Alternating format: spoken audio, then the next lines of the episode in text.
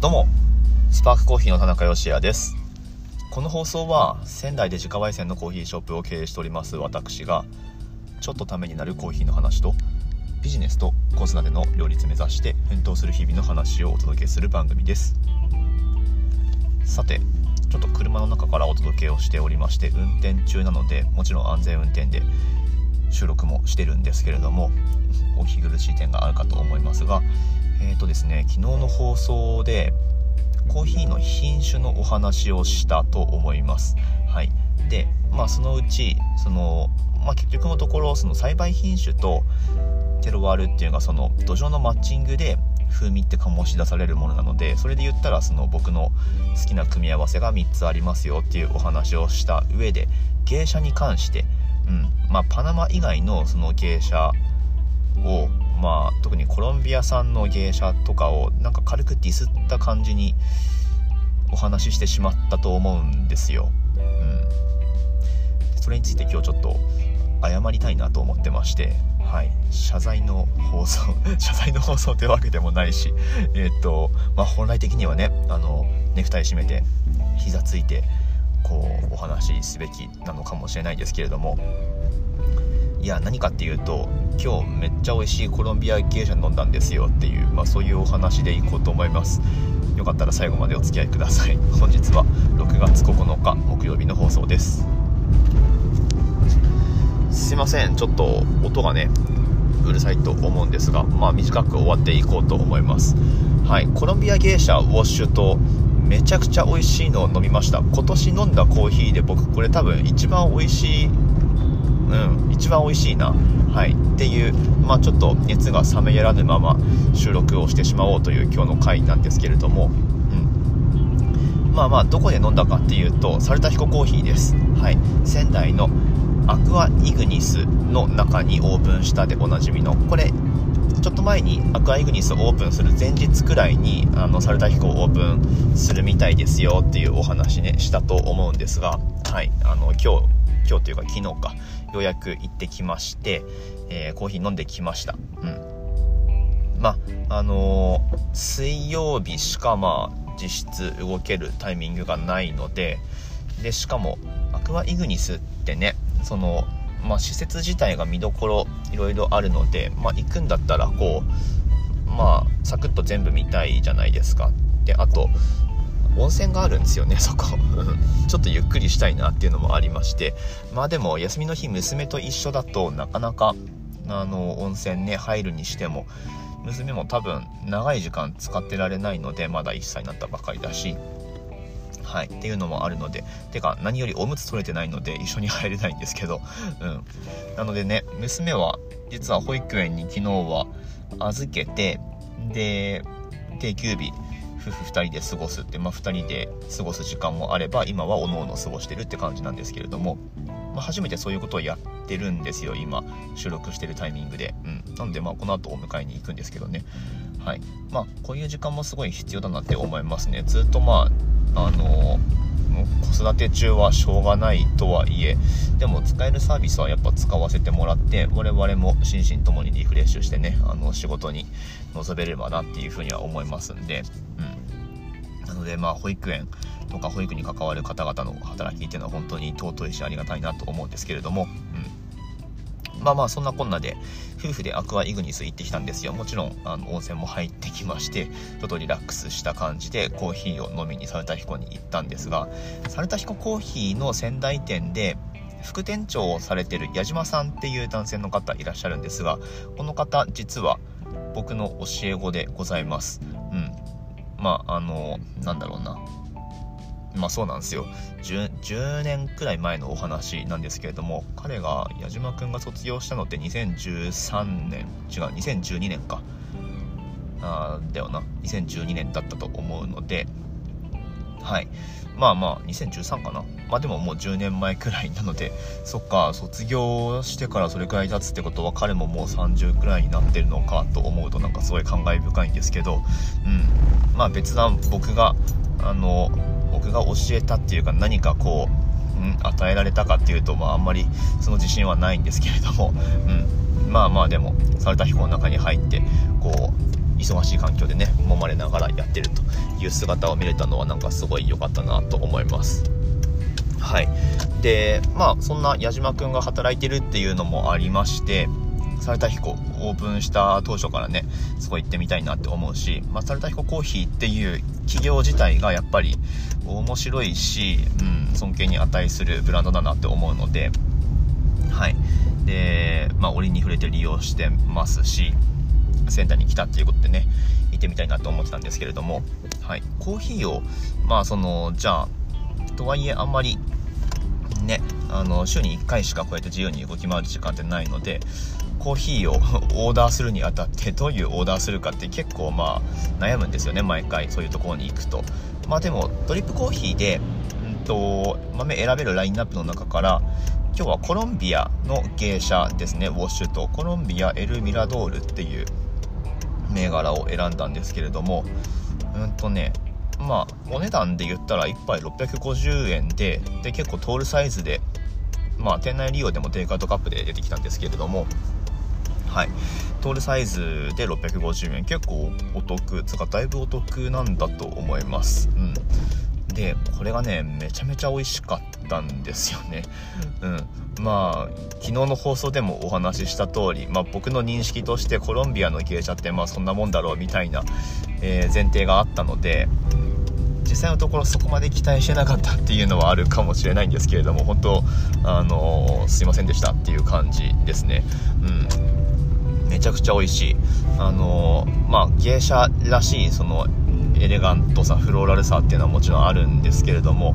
パナマ芸者にはないなんかすごい強いなんかベルガモット香っていうか、うん、まあともするとこれえこれ紅茶入れたでしょってあの人によっては言ってしまうくらいのすごく強いベルガモット香があって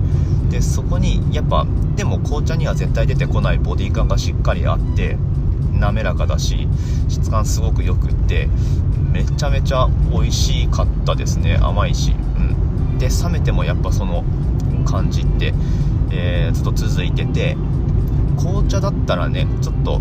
冷めるとともするとえぐくなってきたりとかもすると思うんですがはい昨日飲んだコーヒーは全然そんなこともなくって味の伸びもすごくいいしいやー美味しかったな。本当に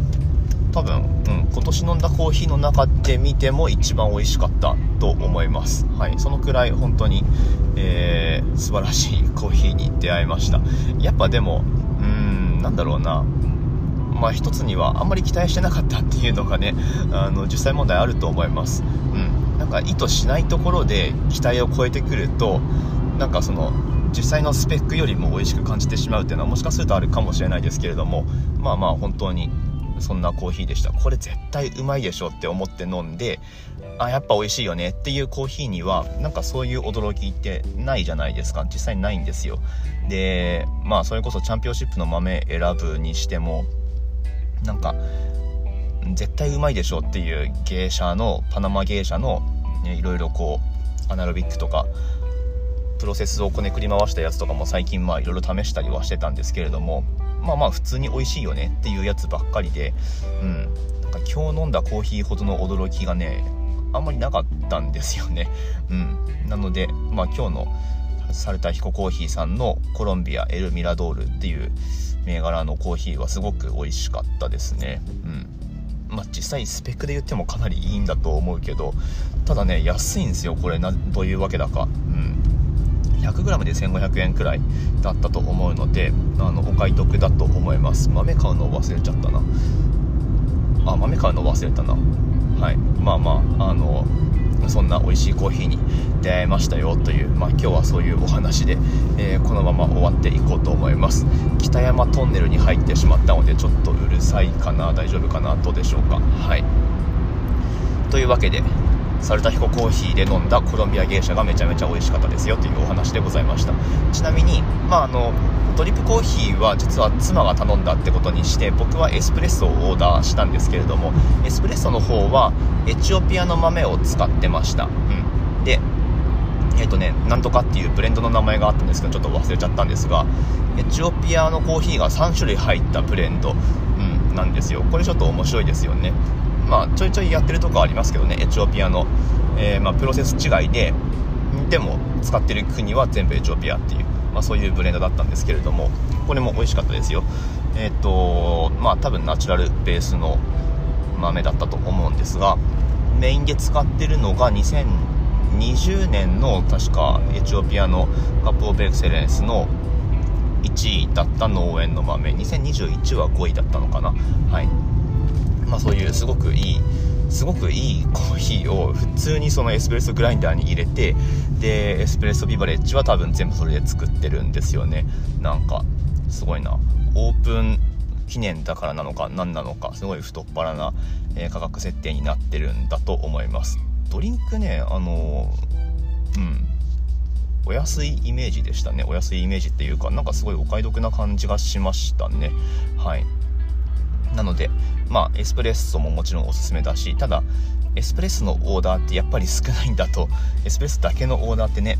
あの1回前のお話でもしましたけれどもやっぱりすごい少ないんだなって、えー、思います。っていうのはオーダーした時にあのエスプレッソってダブルでも 30cc くらいの少ないやつなんですけど大丈夫ですか？みたいな、えー、一応確認をされちゃってあもうそれでお願いしますっていうふうにお答えしたんですけれどもまあまあでもそれそうですよね、うん、あの出し手としてはやっぱこう齟齬がないようにしたいのでその確認ってまああの入れといた方が無難だとは思うんですけれどもはい。まあまあいずれにせよエスプレッソもオーダーして、えー、それも美味しくいただきましたよと、はい、そういうお話でございました。アクアイグニスのサルタヒココーヒーすごい席数も多く取ってあってで、まあ、80席あるらしいんですよ。なんだけどあのなんか普通のフードコートのなんかヘボい椅子とテーブルじゃなくて 椅子テーブルなんかめちゃくちゃこだわっててあの全部そのアンティークってわけじゃないんでしょうけどでもそんな感じのうん。テーブル、えっと、椅子に関してはなんか席によってはチャーチベンチってあの教会で使うようなベンチもあったりしてなんかすごい雰囲気いい感じなので、はい、あのゆっくり時間過ごされるのにはすごくおすすめでございます。